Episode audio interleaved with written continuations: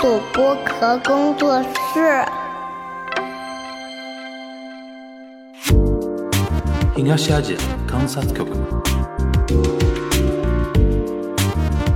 亚观察局。东亚观察局。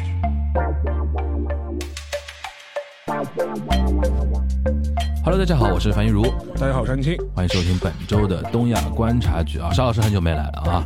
呃，然后最近这段时间，日本其实感觉那大事没有发生太多，但小事呢呃零零碎碎也不少，对吧？然后比如说啊，前段时间保总承认了的，如认如不认那种感觉，但我但我觉得，而且他后面当时保总那个就内部欺凌啊、嗯这种事情，他后面还是找了一个所谓的第三方调查，但是他调查报告感觉也不是很能服众的样子，意思就是说啊没有这种，反正我我总结下来一大概意思就是说啊，可能有做的不妥的地方，但是没有那种什么系统性的这种嗯，欺凌的这种意思，因为这这次主要的一个契机是因为有个团员，呃，那个自杀嘛，是对吧？是。然后感觉上好像外部的压力不像面杰尼斯面对的压力那么大，因为我觉得日本是这样的，如果大家不愿放过这次事情啊，嗯。继续继续喷他或者继续讨伐他，他到时候又要开发布会，又要怎么怎么样，他也是走一步看一步嘛，那种感觉，对吧？对，而且我觉得这个可能也是跟大的这种环境有关系吧，因为毕竟现在呃所有矛头都对着吉尼斯嘛，就是相对来说好像似似乎能够帮你转移一下注意力的这种感觉。那现在看下来，杰尼斯这个事情的源头还是 BBC 那个纪录，片嘛还是要，还是外国人，好像还是外国人给的压力是最。还是要洋洋人来骂，洋人来骂一骂，可能会有引起那个日本人的那种羞耻感。而且像保种这个事情，呃，其实我觉得稍微了解他一点历史的话，应该也不会意外，也不会觉得特别吃惊，嗯。因为其实之前就有过这种类似的事情。嗯嗯当时是我我忘了是大概是什么恶之九六七嘛，呃，嗯嗯。就就是因为当时不是发生针针对也是一个女生，她好像而且这个女生好像是从日本东北嗯。来的，好像是是保保种这么多年几十年上百年嗯。唯一一个从东北农村来的嗯。考进来的这样一个学生，而且她好像在。任内就是就是在那个就学期间嘛，也是有这种遭到霸凌啊、欺负啊。后来还很恶劣的是，还是污蔑他呃盗窃，嗯然后是把他以这个理由把他开除了开除学籍的。后来这个小姑娘是不依不饶，就是是在法庭上是是告诉的，嗯而且打了好几轮官司，最后我记得是。呃，到了那个复审的时候，最后还是判那个小姑娘胜诉的。结果是勒令，就是说保准你必须恢复她学籍，让她能够、继续读下去。后来他也回不去的然后，那但是是他是读完了，嗯读完之后他就是没有进那个剧团嘛。嗯，然后当时，然后后来就是让保总大概赔他什么一一千多万，就是说赔偿金，哦那还蛮刚的。反正就是就就就这么个事情。但这个事情好像说之后的话，就是说是过去也就过去了。嗯，所以说这一次有嗯最近的一些事情，我觉得其实也呃也就保总觉得说可以混过去的意思啊，对我觉得可能也不意可能也不意外吧，嗯就是说因为我对保种没那么了解啊，因为我们有些朋友，呃，他可能录过一些跟保种有关的一些播客，大家可以网上搜一搜啊。呃，以我个人的一个感觉啊，就是日本是有几个非常典型的，比如说什么大相扑协会啊、保种啊，然后吉尼斯有点勉强不能算不算的那种感觉，嗯就是传统。对吧？有百年以上、百年甚至以上的传统，然后呢，戒备就是阶级森严，森严对，然后呢，就是里面和外面感觉像两个世界，是的，然后里边它有一一种自己的美学和文化和审美，嗯，然后时间久了之后呢，没出事还好，没出事被外界是传为美谈的，一出事呢就倒过来，媒体就倒过来讲你嘛，说哎你这个规矩很奇怪，你比如说啊，呃。保种是有学校的嘛，音乐学校，音乐学校毕业之后，比如进剧团。说进剧团，然后剧团里边再分什么乐组、学组那种东西，然后还分男一、女一啊，然后最高的在剧团里边还有金字塔，最高的叫 top star 嘛，每每一个组里面都有 top star 那一组，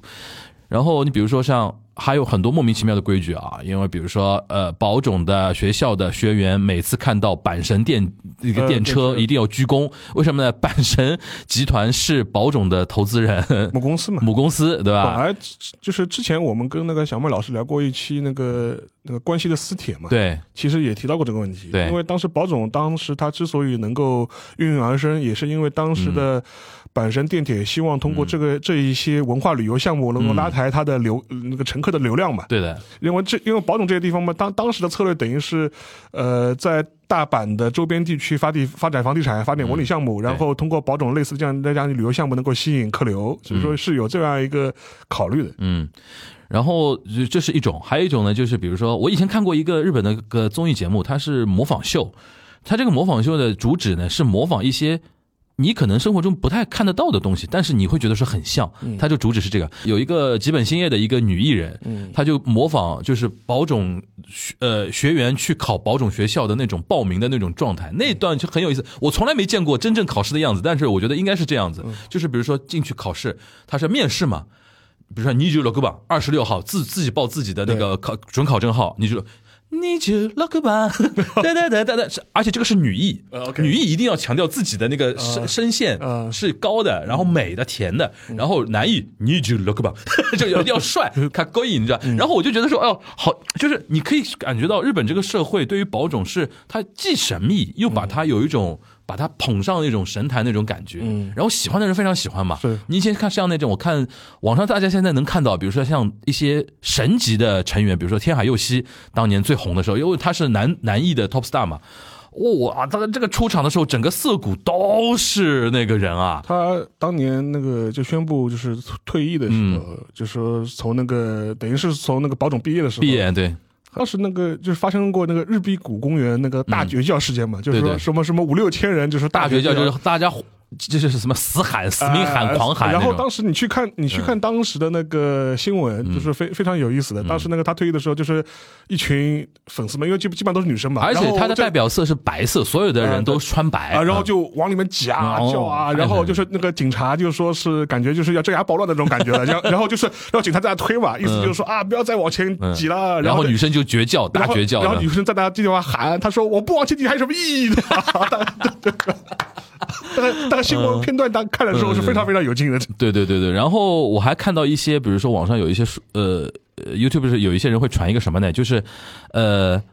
演呃演员每天进剧场就是上班嘛。不是有上班的那种视频嘛？拍你上班，就从那个演员过道进剧场嘛。然后他每个演员都有自己的粉丝，会等的。然后不光等哦，还轮轮班的哦，就是前一个 top star 来了，对吧？然后他的一群人，这个他有个专门的地方让你等的。然后然后然后保呃警卫放你们进来，咵一排人排好。然后你你们那个正主走过去的时候，大家挥手，然后啊，干巴的给他塞，come on，进去奥斯卡什么的，那种感觉。然后他在那边那那那个包，哎，有什么吗？然后进去，然后这他进去。之后，所有人撤，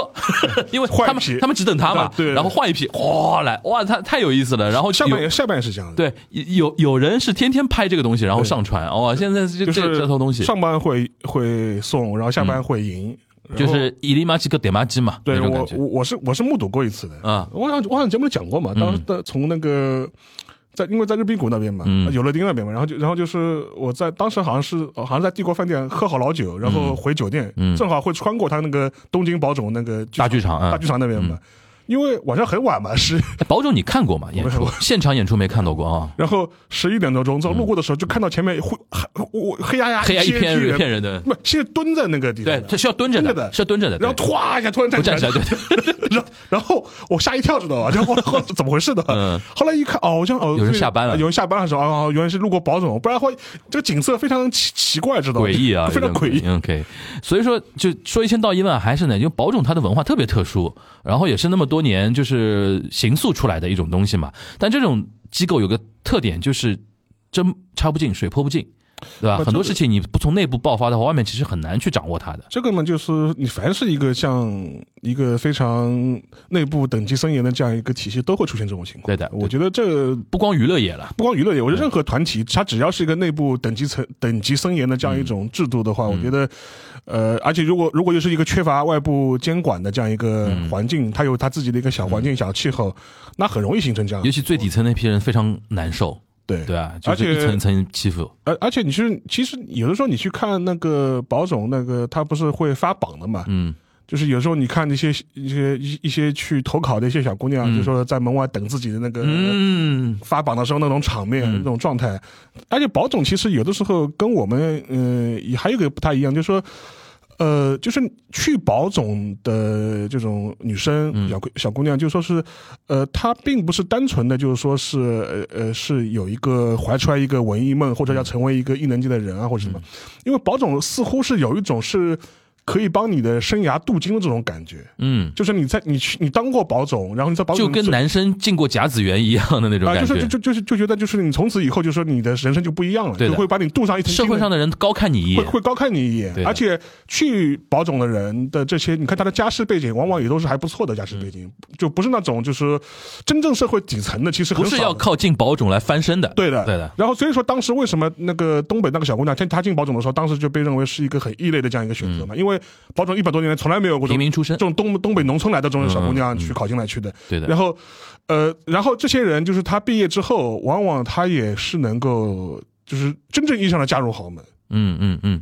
那个我印象那个谁啊，就是鸠山由纪夫的他他太太就是对对保就是保种保种人演员就是保种的。这种例子其实在日本非常多。对，而且很多这种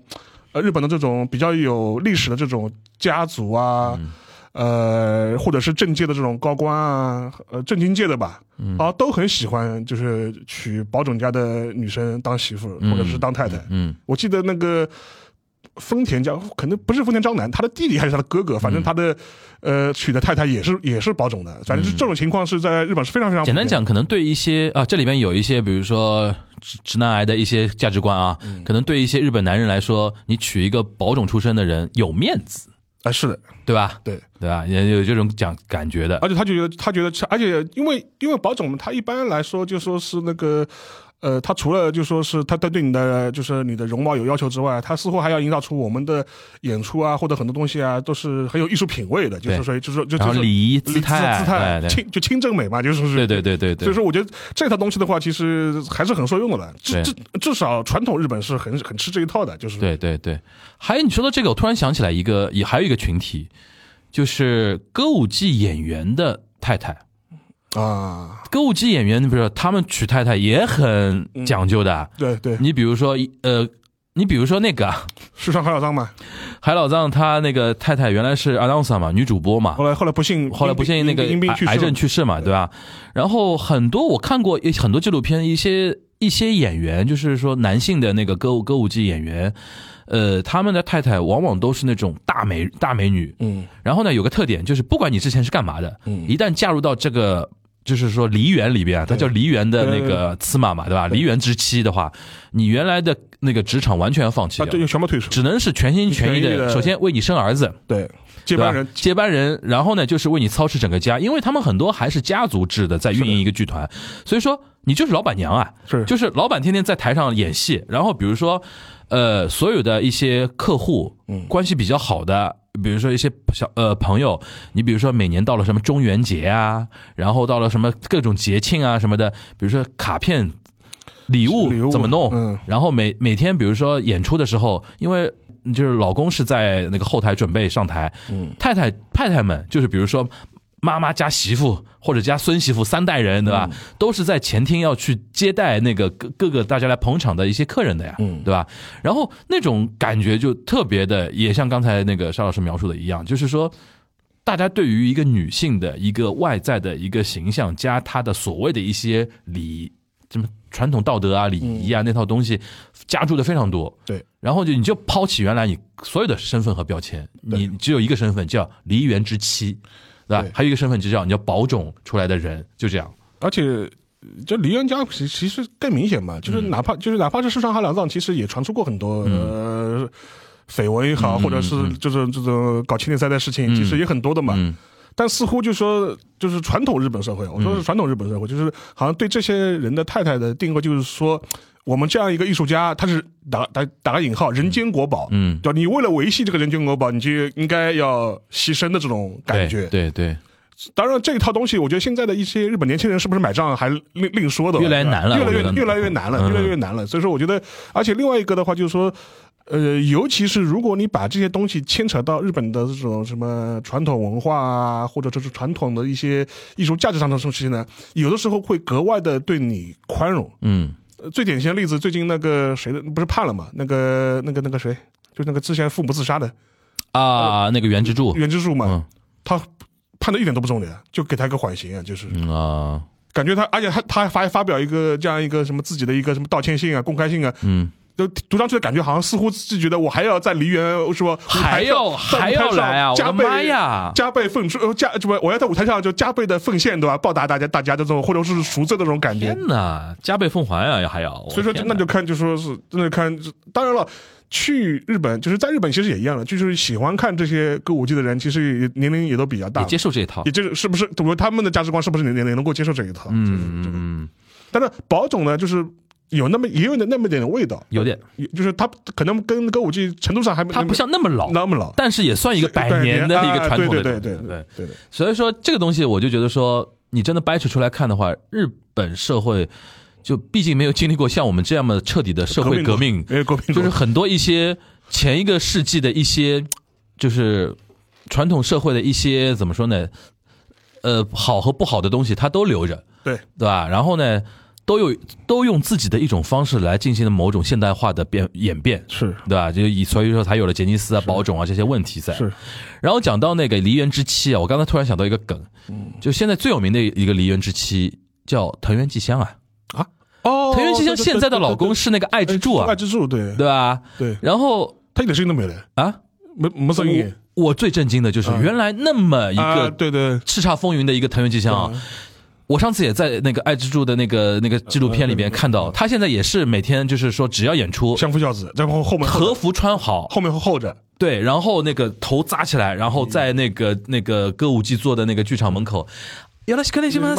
干嘛的都是辛苦了那种感觉。我说哇塞，我说这个这个大环境的一个压力，就是你小小的一个女演员就没办法，就是原来藤原纪香在艺能界还是挺个性化的一个人嘛，对吧？然后为什么讲到藤原纪香呢？要讲到下面一个梗了。嗯，藤原纪香前面那个老公啊，叫镇内智则，吉本兴业，吉本兴业。一个艺人。对。为什么谈到谈到吉本兴业呢？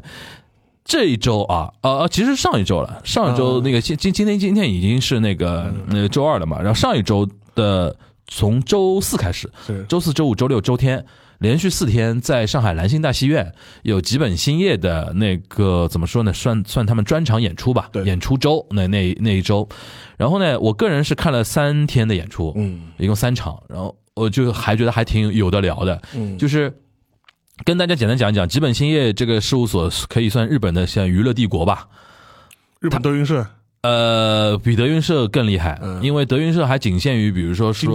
那个，比如说他的行呃，比如说表演，嗯。呃，演出，嗯，呃，然后以相声的那个这个东西，为主嘛那或者是，什么日本的开心麻花，对，有点开麻的那个意思了，因为它是综合娱乐集团了，因为当然它它历史比开开心麻花长多了，你想现在其实很简单，就是吉本兴业最早是一个在大阪地区运营一个小剧场的一个出身，然后这个小剧场它运营它是靠那种所谓搞笑偶哇拉音嘛对，搞笑的东西出身的，然后它这一块是它的主业嘛。现在到在日本的话，几乎有几千组漫才艺人是他的旗下的一个艺人，他等于是既是他们的演出的那个主办方、出品方，同时也是这些艺人的经纪公司。N N C M 了，呃，对，呃呃，M C N 对，然后同时他为了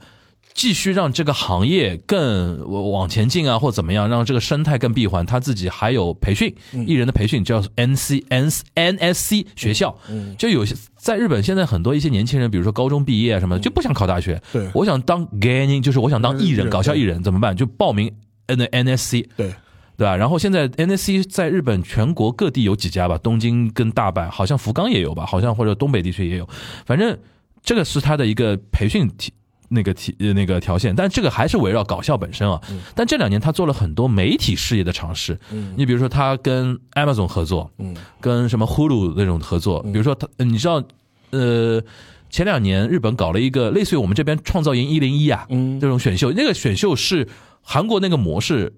出来。出来的嘛，嗯。在中国这边落地叫创造营，在日本那边叫 JO One 嘛。嗯，JO One 嘛，这个在日本的落地方就是基本兴业。啊，我当时很震惊，我说你一个搞搞搞笑艺人的，嗯为什么去搞 idol 了？你知道吧？所以说我这个这个我印象还挺深的。然后他还主办电影节，嗯冲绳国际电影节，他也是主办方之一。他因为他算一个非常综合性的一个娱乐的一个集团。这里边它背后的一个点，是因为在日本现在搞笑艺人的活跃的空间非常大。对现在你就沙老师因为经常经常去日本玩的话，也会看看电视啊，看看日本一些综艺。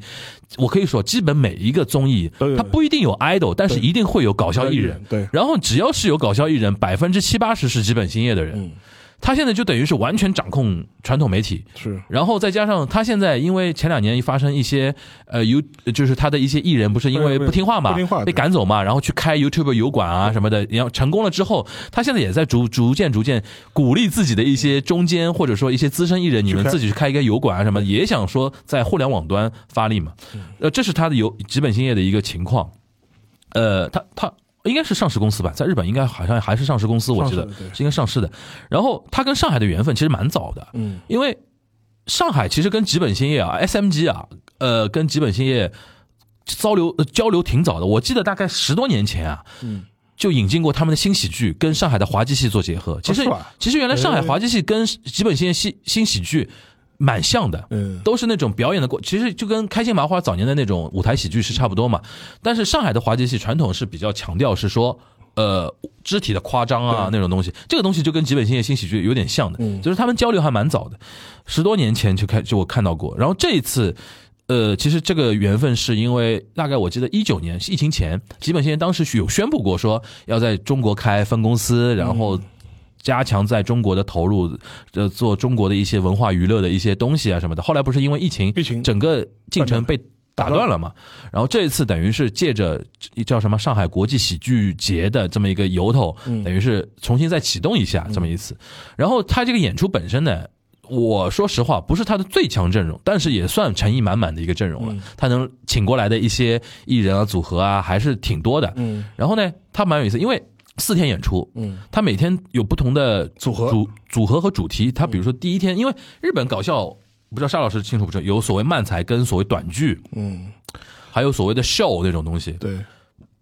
我去看过落雨剧场。落雨，落雨是更传统嘛，就是像单口相声一样的，就评书啊、讲讲书啊那种。呃，因为他那个我去看那个落雨剧场，那个他也是就是一个，他是就一场的话，他也是不同节目的，有时候甚至里面都有什么变魔术都有的。变魔术对对对，就就就基本上说有有单口相声，什么双人的，然后然后这种讲故事、说书、喜剧表演，然后也有什么变变魔术、杂耍，反正就是就一一个小时、两个小时，反正就是就这么这么一场。落雨跟漫才的关系其实有点有有意思的地方，就是吉本兴业有点像说引起了日本的漫才革命的。嗯，他现在我们现在印印象中的很多一些漫才演员啊什么的，其实都是算新式漫才。嗯，传统的就是沙老师在那种落雨剧场里面看到的，就比如说浅草啊，对对对对，浅草那种，因为浅草那边算我就在浅草看，对，浅草那边算漫才协会嘛，或者说是那种呢就比较传统，然后那边呢其实跟吉本。没什么关系，是。吉本兴业呢，出生于大阪那些地方，然后呢，他一直在做革命嘛，一直在做更新。你比如说像北野武算东京的啊，对，北野武算东京的，但是你像明石家秋刀鱼啊，对，Downtown 啊，这种比较有名的都是从那个呃吉本兴业这边出来的，然后。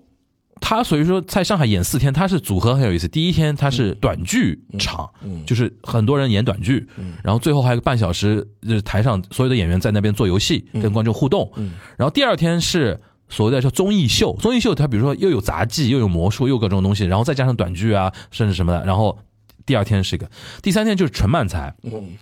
第四天是镇内智则，就刚才说藤原纪香的前夫嘛，对，镇内智则的一个专场。哦，因为大家知道镇内智，很多人在 B 站上如果看到过他的视频的话，都是那种说俄罗斯方块，他有一个，他其实是是一个吐槽艺，是，但边上有一个大屏幕，里边放各种各样的一个装傻的一些视频嘛，他就负责吐槽嘛，对，其实我觉得八零后九零后应该有很有印象，在大概十多年前开始，就有人把镇内智则的一些视频做成中文字幕的，然后搬过来的，所以说他这次。他那一场周日那一场镇内智则专场是卖的最快的，那肯定的，而且是一票难求的，是。对啊。然后我个人是看了三场，因为周四实在排不出时间，我是周五、周六、周天连着三三场。我很意外，就是首先我有有一个意外的，就是我买了这些票之后，我被一个朋友拉到一个群里边去，嗯，这个群很有意思，这个群的名名字叫十一月讨伐基本兴业，为什么呢？它里边现在大概有一百四十人左右吧，嗯。来自全国各地，嗯，他们知道这个消息之后，就从全国各地买票，嗯，然后在上周那段时间集中来上海看演出。这帮人后来我了解了一下，就是平时的看那种。日本综艺字幕组的做出来的东西的那些核心的日本搞笑节目或者日本漫才的核心粉。嗯，这些人后来我问了一下，甚至有的人都不知道。国内有人也在做漫才组合，因为后来我趁着这个机会也组织一场活动嘛，待会儿可以讲。就是这批人就是对日本漫才非常之熟，对日本艺人非常之熟。然后我问了几个女生的那个粉丝很有意思，他我说你们为什么会关注到日本搞笑艺人这一块对？他说我问下来很多是这样的，就是最早看的是 idol，啊，追的是杰杰杰尼斯，对因为追杰尼斯开始自学日语，因为听懂日语了，开始看日本综艺节目了。嗯一看综艺节目就有搞笑艺人在那边嘛。然后一看搞笑艺人，觉得哎这个才好玩呀，然后我就转到 转到搞笑这块来了，就很多是这种路径的，然后甚至自己开始做字幕组的一些搬运啊或者那种东西啊，我我觉得这批人大概拢了，至少我们那个群里面就有一百多人，然后这批人就是集中来上海看很多演出，有一个哥们儿那天还跟我我还跟他交简单交流了一下，从天津周五下班。坐飞机赶哦赶到上海，然后直直冲兰心大戏院，然后买的一排一座还一排三座，就就很前面的，对就坐我，因为我二排，就坐我斜对面，哐坐下来。我一开始以为进来一个日本宅男，你知道吧？因为就就那个男生嘛，全风尘仆仆那个样子，背了个大的包哦，然后这边脑袋上顶了一个丝巾。你你想想，呃是不是就很像宅男那种那种日本，比如说二次元宅那种？我就怕他动分动分就拿一个棒出来开始打 call，你知道吗？然后那哥们居然是天津人，然后他是什么？周五一一下班就买票，呃，就是飞机奔飞机飞机场到上海，然后看蓝星，啪啪啪看三天，周天晚上镇内智则看完，然后再飞回去。然后就是这种人，然后我说这种人平时我们身边都接触不到的嘛。上海虽然比如说对了解日本文化的人相对多一点但是没有那么硬核的那些人。然后这批人就拢在一起，我觉得哦很震惊，然后导致现场就是。非常嗨，你知道吧？然后很卷，嗯他不是，嗯大家可以想象，日本原汁原味的漫才短剧表演，很多普通观众其实是听不懂的，肯定听不懂的，就是日文嘛。对，他主办方是这样的，后面有两块 LED 屏，放字幕，放中文字幕。嗯但是呢，你要知道，这种中文字幕，你而且他这次表演的那种节奏，并没有说特别放慢，对还是可能在日本的那些节奏节奏稍微慢那么一点点。对，有的字幕员也被跟不上啊，跟不上或者说他节奏没有那么咬合那么紧，对吧？但是你去看，他有的地方甚至临时差反应，就是那个叫什么，就是字幕甚至出问题的地方，对，现场根本没有问题的，除除了少数的一些。观众啊，这些观众后来我了解也是全在中国做漫才的演员，他们其实并不懂日语，但是是只是想看一看吉本兴业的东西。对，他们反而反而反应没有我们这批就是懂日语的人快，你知道吧？就在那边剧场里边两拨人，我们先笑，哈哈哈笑，然后他们隔了两分钟，他们开始笑，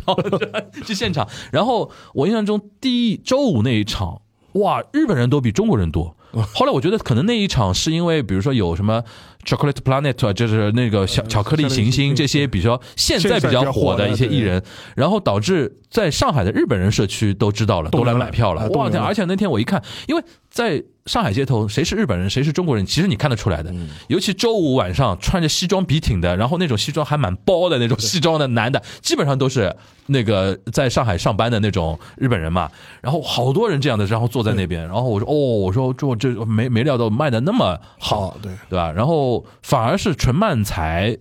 卖的没有那个、那个前前面那场好。但是呢，我就是说到这个，就是因为有那个群嘛，嗯，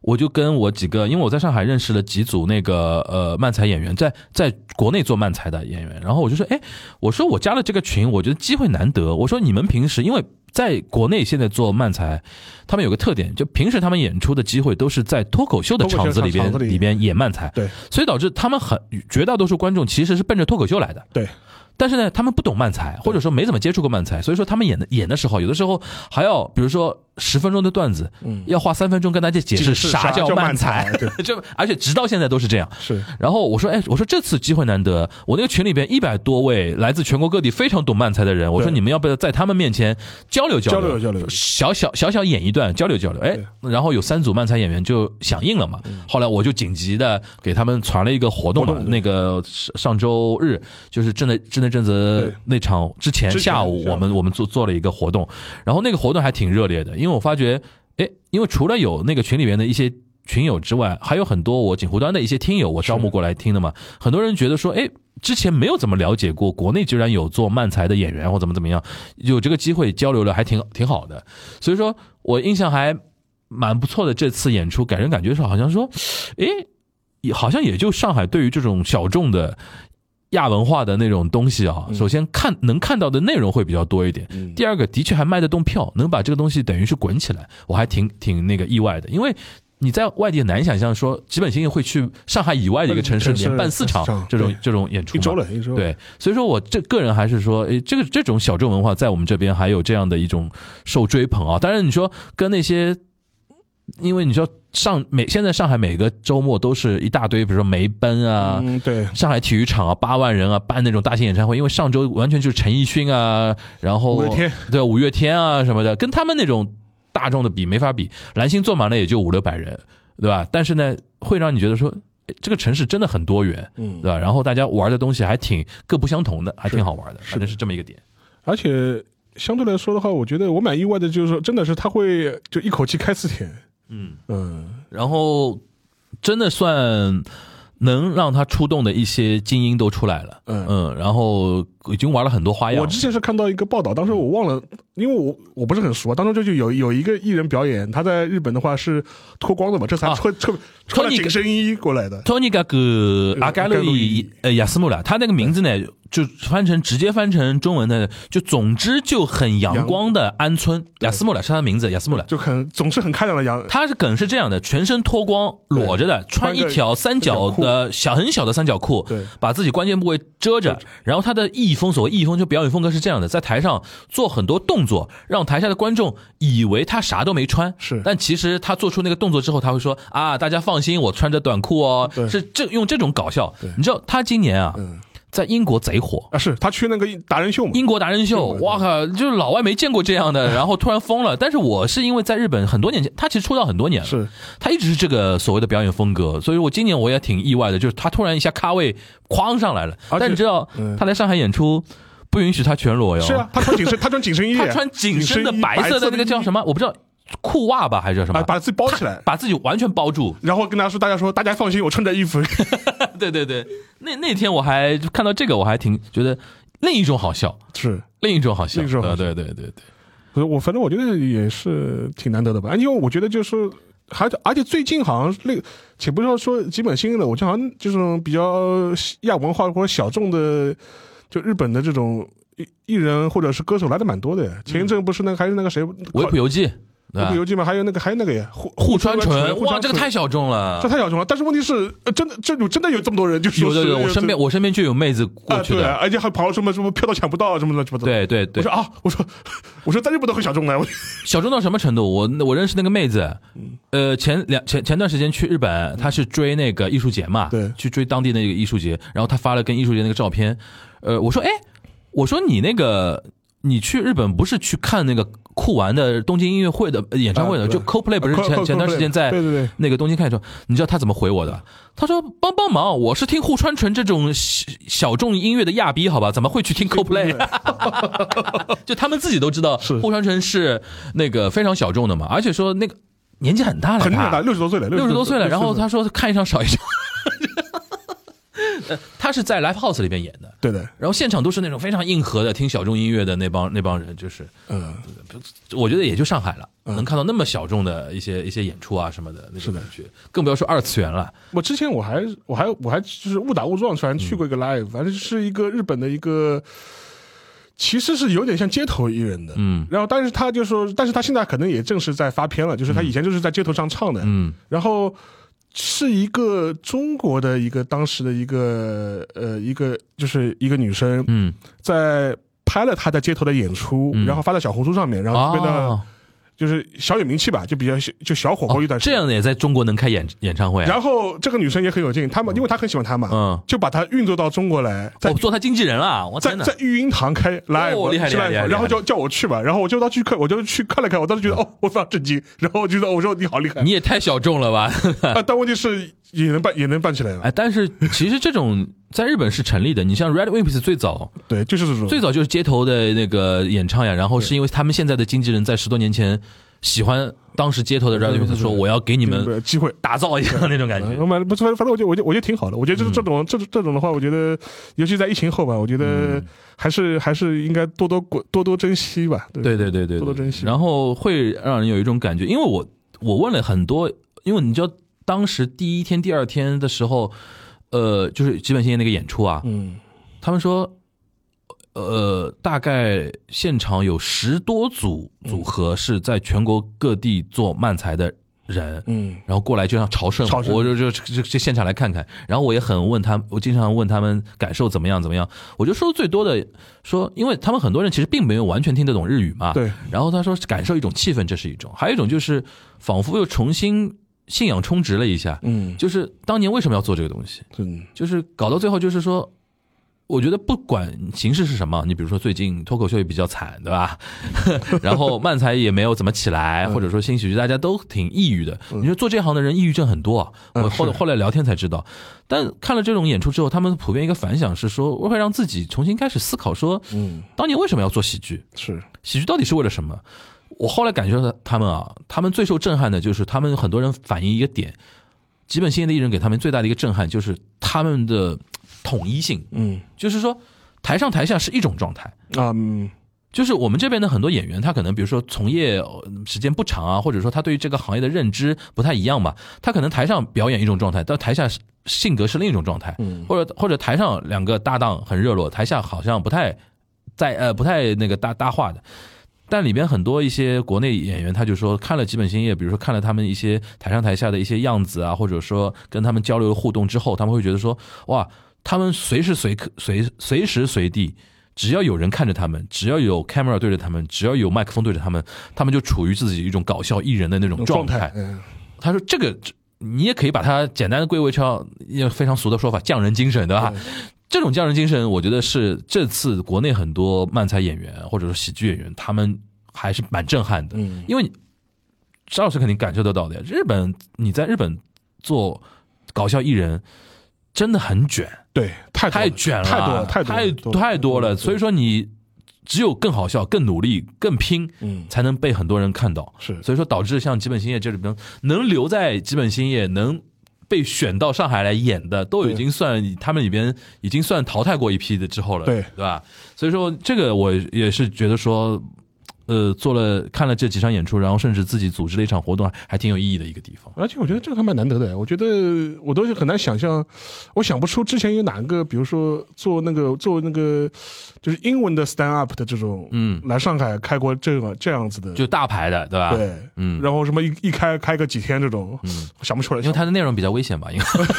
基本新业的内容比较好过审，就纯搞笑，纯搞笑纯搞纯搞笑纯搞笑，对对。对对对，因为 stand up comedy 它就是有一种批判的东西在的呀或。者有一种社会吐槽的这种对然后我们的这边的审那个审查的规则说啊，你把那个你的文本先发过来，以前呢，就是前几年的时候，当然很也很多年前了，就是当年上海是有一批老外，一批就就就一批欧美人，Storm 最早就是跟这帮老外混在一起。他他们当时有一个叫什么空腹开开呃对空腹 comedy，开门空腹 comedy，然后当时我还去过几哦，你很资深了，你知道空腹 comedy 是很资深不，。因为我我那个时候我经常会去的，知道啊我经常会去的，就是去听啊去听的。然后它里面就说有一些还是就是有些段子还是蛮搞笑嗯的。当然了，这些段子因为当时是属于一个你可以想象嘛，在上海的外国人的圈子里面的。他们自己玩的一个东西，它等于是跟你的这种，呃，中国人那个圈子就是完全是两个平行的东西。嗯，好好处是什么呢？好处是它它就不会进入当时的这种监管体系的这种法眼，而且反正你们反正当时自媒体也没那么发达。对，而且当时就因为当时比比方说他们会觉得，哎，反正这你们你们外国人自己给外国人自己看嘛，你们自己演着玩嘛你们自己也能玩嘛，就是说你你随便你们怎么内容出格或者怎么样吐槽都无所谓的。嗯但是，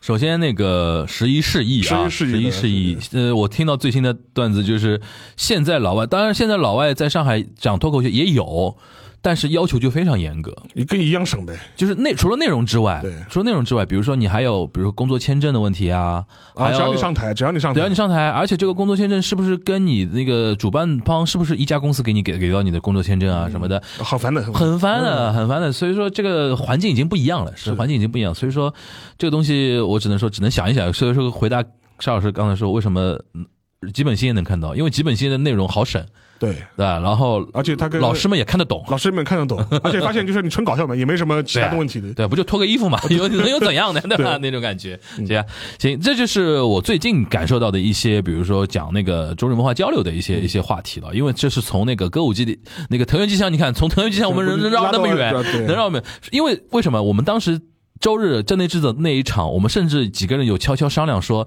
镇内智则如果中间有互动环节的话，我们在台下要大喊“诺里嘎诺里嘎”，喊藤原纪香名字，看他怎么接梗，你知道吧？但当天很遗憾，没有没有非常长的互动环节啊。但是我能确定以。以镇内智则的那个性格嗯性格来讲，我们喊诺里嘎，他绝对会接梗的，是他绝对接这个梗，因为不接这个梗，他就不是搞笑艺人。是对吧？因为他在日本就是这个梗是伴随他一生了，已经啊。是，好，这是话说回来啊，因为最近那个讲了讲一些轻松的一些话题嘛，就讲讲大事儿啊。因为我刚才在录之前还跟沙沙老师在商量说，好像日本也没什么大事儿，嗯唯一一个大事儿就是岸田要涨工资这个事情。其实也挺搞笑的，挺傻嗯其实也挺搞笑的一个事情啊。沙沙老师跟他讲一讲吧，为什么有有这么一个事情？呃，就是最近吧，就是呃，就日本的话，就政坛就是发生一个风波吧，大概大概情况就是说。就日本的公务员的人人事部门吧，就是要调整一轮相关的公务员的工资。嗯然后的话，当时那个像首相包括大臣，嗯然后就是会涨一轮工资。嗯然后他的理由嘛，就是说是根据比如说物价啊、通货膨胀啊相关的情况，就要要要涨一轮工资。实际上涨的幅度并不是很大，因为那个安田文雄现在他的月薪大概是两百零一万日元左右，两百零一万日元十万人民币。十万人民币月薪。然后的话，呃，当时的话就是他的相关的一些其他的一些，比如说省厅的大臣，大概现在月薪大概是一百四十万、一百五十万，但反正大大概这样这样一个范围。嗯，其实给他们涨的话，其实也就是涨四千到六千日元，就是根据相关的一些嗯他们计算的基数吧，就是涨四涨四千到六千日元，其实是一个很小的一个额度。嗯但是这个事情呢，就是风评很不好，嗯感觉很不好，然后就被在野党和各种社会媒体就批判嘛，就觉得，因为当时最搞笑的一个事情就是说是，呃，之前的那个山本太郎在质询的时候。还拿这个事情，就是说是那个戳戳安田，意思就是说，啊，你不是说你不是说给我们减税吗？税没减，怎么给先给自己涨工资啊？就类似类似这种批判很多，而且呃，舆论上的风那个风评和感觉那个观感也也非常不也非常不好。就说虽然你涨的额度是非常非常低的，大概四千也也也就也甚至不到一万日元，嗯，但是在全体国民就是获得感普遍降低的情况下对，剥夺感比较强的情况，情况，你给你自己涨工资，就观感非常差嘛。嗯所以说也可也被很多的批判，就是说你缺乏一个政治家的一个基本的一个常识，嗯或者是你很 K Y，就是这种。然后这个事情的话，就酿成了一个不大不小的风波。而且另外一点的话，也是跟最近的，就是说日本的就民意支持度也有关系了。因为最近是比如说十月份最新的一个民调出来之后，呃，岸田的支持率也是非常的低。就基本上最最低的话，大概也就是百分之二十四、二十五，就低于百分之三十了。而且看了看，从左到右，从朝日、读卖、产经、NHK 到共同社，几乎所有的民调都全部是低于百分之三十的。嗯这就是因为呃呃，熟悉我们东关的听听听众也都知道嘛，反正基本上你一个那个支持率低于百分之三十，基本上就是在警戒水位了，就是你基本上就是感觉就说是就是出现这种王朝末期的这种迹象，而且要么那个改组，要么那个改组或者，而且实际上问题是，包括像岸田本人，他最近的话，他因为他之前已经改过一轮了嘛，嗯。但是改完之后，呃，阁员纷纷出事，嗯。就比如说他原来的国文部科学省的一个政务官，一个、一个政务官也是，呃，被人拍到就说是援交，哦，对对对对，我想起来被，被人拍到援交，然后的话也辞职，嗯。然后他也有其他的几个省厅的政务官也被揭出来，比如说逃税啊，嗯是干预选举啊，就说是接二连三的，大概现在至少有四五位，就说是政务官，嗯都因为各种各样的原因吧，那个援交啊，什么什么逃税啊，什么这干预选举啊，各种各样原因辞职、嗯下台。嗯然后也被人批判说你这个，你说明你呃这个是官员任命有问题啊。嗯然后，然后在这种情况之下，你还要给自己涨加工资，你什么意思，对吧？你觉得自己干得好呗？自己干得好吧，就是那样。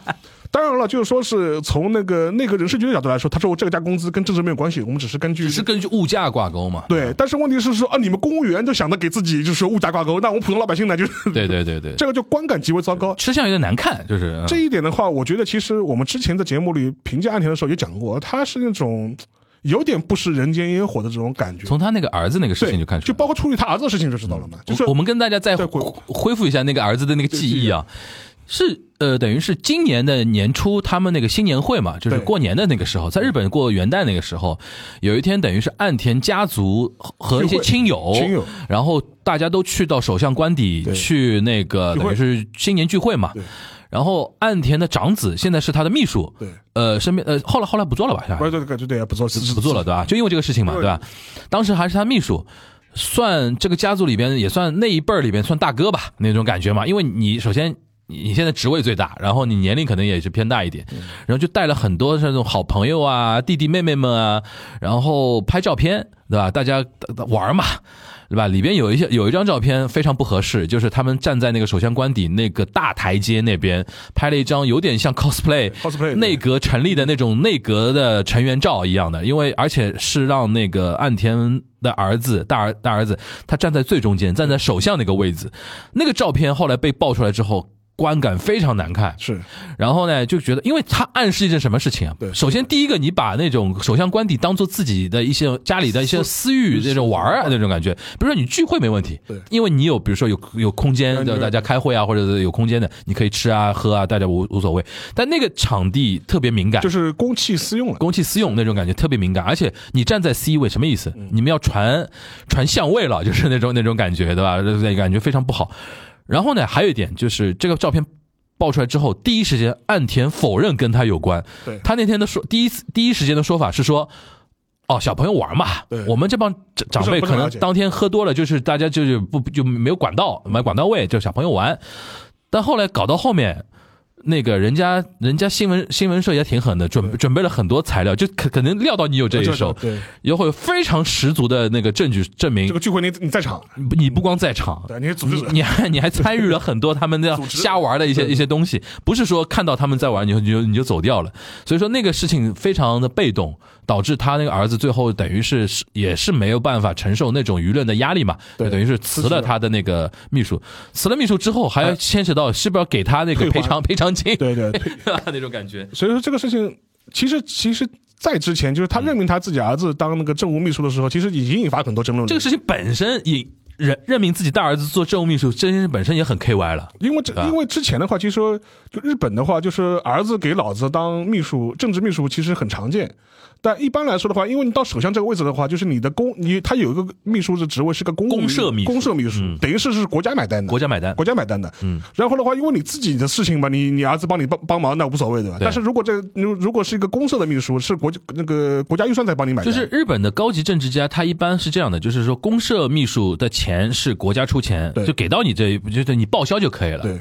还有一种呢，就是说你私设秘书，私设秘书他没有人数限制。你，想设多少多少，你想设多少是多少设多少？反正。自己买单。就原来你比如说像安倍晋三他爹，对。安安倍晋太郎，对。那个他比如说让自己的儿子帮帮他忙，比如说你做私设嘛，对。就比如说国家给我一呃首相一笔收入，一笔那个资金，然后我在里边一部分我等于自己花钱，花国家给我的钱。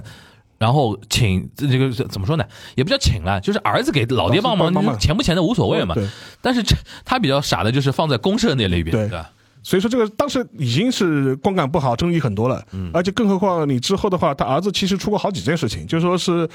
呃，其实那个新年会的那个胡闹已经是后面的事情了。之前还出现过，就比如说出公差，然后被人家拍到，或者是被人家认为他说是趁机旅游，呃，公款旅游，对吧？你在什么陪着老爹去那个什么英国开会，什么 G7 开会，对买礼物。但是后来发现，哎，你你会你你不在会场啊，你在外面景点啊，什么埃菲尔铁塔你在景点什么给自己老妈买礼物什么在什么老佛爷百货啊，就是对对对，就是这种被人家拍到嘛，或者被人家指出来的就有问题嘛。其实际上问题已经很多了，所以说后来的话也是因此啊辞职。所以说。呃，我们当时就说，其实安田这个人，由于他的出身背景的原因，就是他是有一点贵公子这种感觉，他跟老百姓的很多这种观感他是脱节的。嗯，就是很多人就觉得，哎，你稍微一点常识，你觉得这个老老百姓观感肯定不好了，他自己就过不到了，就是没有这个判断能力没有这。个判断能力的。所以这个嘛，我觉得，如果你可以也可以理解，就是因为如果他长期处的这个环境，他是跟普通老百姓是完全是隔断的，或者是 out of touch 的，那很容易很容易做出这种决断。其实包括这一次涨工资也是的。其实我觉得。如果这个方案，比如说他提交到首相那个会议讨论的时候，稍微有点政治决决政治判断力的首相，嗯，那肯定是会否掉的呀，对，对不对了？对，你在开什么玩笑？你开什么玩笑？你不是把我放在火上烤吗？就是那结果也是这样子。而且更何况近近一段时间来，他的内阁的这种阁员的问题就就一个接一个的就是出，而且前一阵那个他们众议院补选，嗯。呃，也不是很好，也不是也不是很好，补选的位置好像就就就就也是被那个在野党拿拿掉了。所以说，总体来说，现在是处于一个很低迷的这样一种状态，而且三季度日本的经济增长率就是说是低于预期。嗯，因为一二季度其实日本增长率是很高的，对，因为它国门开开开放开嘛，三季度的话是由正转负了，所以说大家就觉得哎怎么回事？所以说相对来说的话，各方面环境都不是特别好，所以说在这个情况之下，你还给自己涨工资，你不是自己没事找事嘛？就是属于这种。所以总总总总体看下来的话，就还是那句话了，就是说，因为他的任期是到明年的秋天，嗯，现在我觉得自民党内部其实已经开始有一点酝酿了吧？在酝酿了，就是觉得哎呀要提前那个两三年了，都已经啊，提前解散了，你位置也你做你你位置也这你做的时间也不短了，你可以你就你可以考虑一个滚蛋了，就是我觉得自民党内，我觉得看吧，我觉得年底到你明年初，说不定他内部就已经开始会酝酿新一轮的这种权力交接的这种状态了。嗯，行。那除除你像除了那个，比如涨工资之外，我记得前段时间他还像模像样，因为他现在提出一个口号嘛，因为今年日本那个呃，就通货膨胀很厉害，对物价上涨啊或者怎么样啊，其实挺厉害的。然后他提出很多口号，是说真明年。给全民，比如说收入水平增加多少，他提出具体的一些数值目标嘛。然后这些目标大家可能还有讨论的，可以有一些余地。然后除了这个之外呢，他还做很多 show 表面功夫，比如说亲自去到超市对去看物价，物价的，然后还在那边像模像样说：“哎呦，现在那个大葱已经贵了那么多了，这贵多少钱啊？”然后，然后，然后边上大家去听了，就是你刚才说贵公子那一点嘛，就是说啊，这个已经一直是这个样子的呀，已经贵了很久了呀，就这样子了就。说明这个人已经几十年没有进过超市了。对，然后你知道他之前有个人设，我看过纪录片，也是看看出日本媒体的那种，就是说那种舔舔的那种感觉啊，就是之前舔后面骂，就是他当时刚刚上台的时候。哦，还不是刚刚上台哦，他不是做首相哦，是是做那个政调会长的政时候。调会长的时候，那个有人给他做过那个纪录片，嗯。当时是说，因为他的选区是在那个广岛嘛，对，平时他是住在那个东京的议员宿舍啊，或者怎么样是这样的。因为跟大家简单讲介绍一下啊，呃，日本是这样的，永田町那边呢是有很多的所谓的议员会馆、议员宿舍，宿舍因为就在国会国会边上，因为有些议员呢是绝大多数议员吧。都，是外地的。是是他是选区是在外地的，对，虽然他可能从小到大没去过他选区啊，但是他那边是有事务所的，是。对吧？然后呢，有一些议员呢，他除了选区在外地，还有可能他的家可能真的是在那个，比如说广岛，他真的不是岸田，他在广岛真的是有套房子的，是他有的有个家业的，是。但是呢，他也是从小，你想他早稻田毕业的，怎么可能是住在广广岛呢？但是呢，除了这个之外，那个政治在设计上的，他们体制设计上呢，是考虑到你有可能真的在东京没有住所的话，你的议议员每个议员是在那个议员宿舍是可以申请到房子的嘛？对对对吧？那个房子虽然不大啊，就可能比如说那个两室一厅那种感觉。然后呢，之 Two LDK，Two LDK 对，然后呢，就是说面积也不会特别大，对吧？呃，当时有一个纪录片我看过的，就是刑诉他是干嘛的呢？就是岸田文雄呢，每天呢还要自己去超市买菜，自己做饭的，因为他就是不是三个儿子嘛，嗯三个儿子。都跟他住在那个东京，嗯。然后他太太好像长期是可能在广岛、东京两头跑啊，或者怎么样那种感觉，因为他在东京已经做到那个高级那个官员啊，不是官员，高级政治家和自民党的高层的话，他其实没有空跑广岛各个选区选举区的，都是太太跑选举区里面各个家，然后原来是干什么？因为随时准备大选嘛，对吧？那种感觉。然后呢，他三个儿子，最小的还在念书呢，嗯然后老大已经是出道了，等于做他秘书嘛那种感觉。然后四个男的就就在那个 Two LDK 那个房间里面，大家做菜做饭，然后就吃。我就想现在想说，是不是 是不是排练好的那种感 觉，对吧？然后当时比如说，如果老百姓看到那种纪录片，印象还蛮好的。嗯是哦，都够有硬的，这四个大老爷们儿在那边自己做菜什么那种感觉，现在看起来有点假，是对吧？可有很有可能就是他当时也有自己的一些。好的关系啊，电视台的媒体的一些关系啊，大家帮他轰一轰那种气势嘛，是那种感觉。因为当时他上台之前的时候，当时他一天到晚就说是一个人设卖点嘛，他意思是说掏出我的笔记本，就是我就是我经常我出去什么访贫问苦啊，哎就是接触社情民意的时候，都会掏就会在本子上就记下来嘛。然后当时他嗯日本马英九，对，但然后他当时总裁选举的时候，还把那个本子从胸口里啊掏出来嘛。你看，就是说啊，我的所有的什么政策主张啊，都写在我的本本里面的这我的我的接受的民意啊，都在都被我记录记录下来了。嗯但是问题是，就跟我们之前聊过的嘛，就是说，他虽然也喊了一些口号，但是总是被人家批评，就是说不见落地，嗯，就是感觉就是说你完全就是一个空对空的这样一种状态。对，而且老，而且当然跟那个嗯就是跟日本国内它物价上涨、通货膨胀啊也有关系，就是老老百姓就是被剥夺感很强，嗯，然后获得感很少，对吧？就是属于这种。对，当然了，就说是我，但是我今年。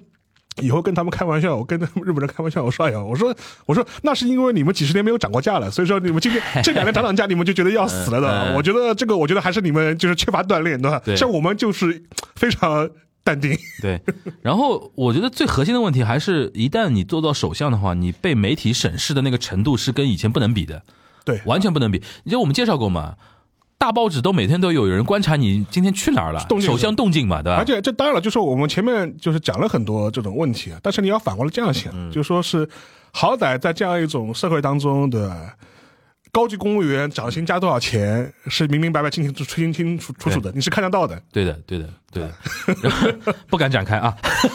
然后那个还有一个点很有意思，就是说前段时间。呃，有一个在野党议员，他不是国会质询嘛？嗯问那个呃，就内阁成员，包括岸田文雄在内国会质询，然后有个在野党女议员还蛮蛮错开的，就是提先提出一个点，他说，那岸田桑就是岸田首相我觉得你讲话答辩的时候有个特点，嗯啊，对对，对特别喜欢讲一个助词，就是日日语叫那个 samazama 的嗯，samazama 呢，这个助词在那个日语里面什么意思？就多种样多多样，多种各种各样，各种各样，各种各样。然后他说你特别喜欢讲这个，但一旦你讲这个的时候啊，说明你的回答没有重点，没有干货的。对，就是比如说我跟你说这个问题你怎么看，他会说这这个在关于这个问题，社会上有多种多样的意见，种种意见对种种意见，是他会用什么什么的。他说今天这样。我今天有十五分钟质询时间，你不许用什么什么。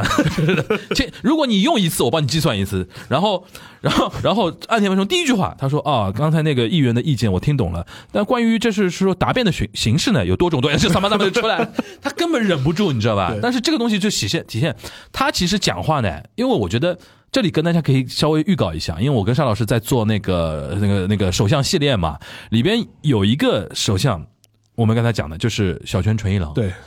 就是首相话术这件事情真的很有意思，嗯，就是你要知道，在日本啊，很多的还是那种大平正方啊、岸田文雄啊这种，哎，可能学历很高，是。人很聪明，你比如人家包括福田康福田康夫也是这样的人啊，是，但是讲话真的有的时候没有重点，因为这就是日本传统社会的一种特点。你平时就是以前有有个梗嘛，就是你你打邮件，对，打电子邮件，中国人大概一封电子邮件大概不会超过什么两百字吧，但日本人可以写一个小作文，很长很长，但第第一第一段你可以不看，第一段完全不看不看的，对吧？然后最后段也可以不看，看，对，然后中间你要找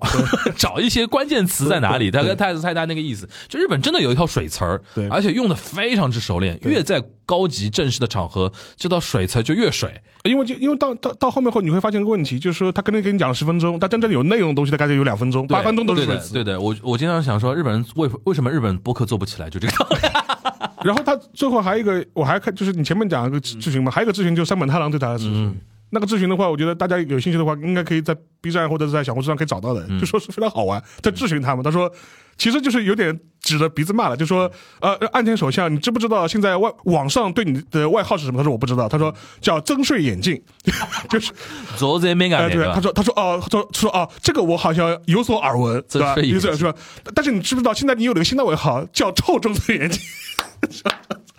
就就是，然后他说哦，反正反正弄得他很尴尬，而且他后面就是他最近他就说他去，就用之前在德岛那边就要补选嘛，他去那边为自己为自民党拉票的时候，候选拉票的时候，现场就被人家骂，就是就是这么喊，就很就就是臭真孙眼哎，呀对，！就哇天哪！就是就就这种感觉。然后就然后他自己他妈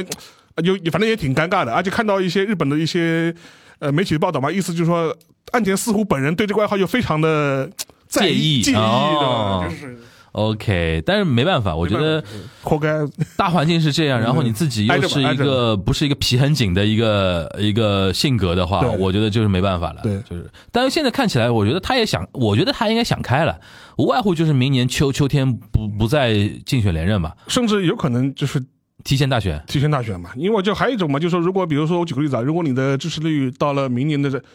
这初的时候，还是在这个二十三十的这样一种内阁改组一下，提前大呃。这样这样一种状态的话，那有可能自民党内就会出现就是说倒闭的倒闭的声音了嘛，嗯。因为就他说啊，因为秋天是秋天是那个总裁选举嘛，因为后面是国政的选举嘛，嗯。那时候我们还有一年的时间，在你的领导下，我们没法赢国政选举。我们在一年，我们在那个就是这个总裁选举之前，就是说先就是先就先那个改组，就是先、嗯。先先先换总裁。嗯，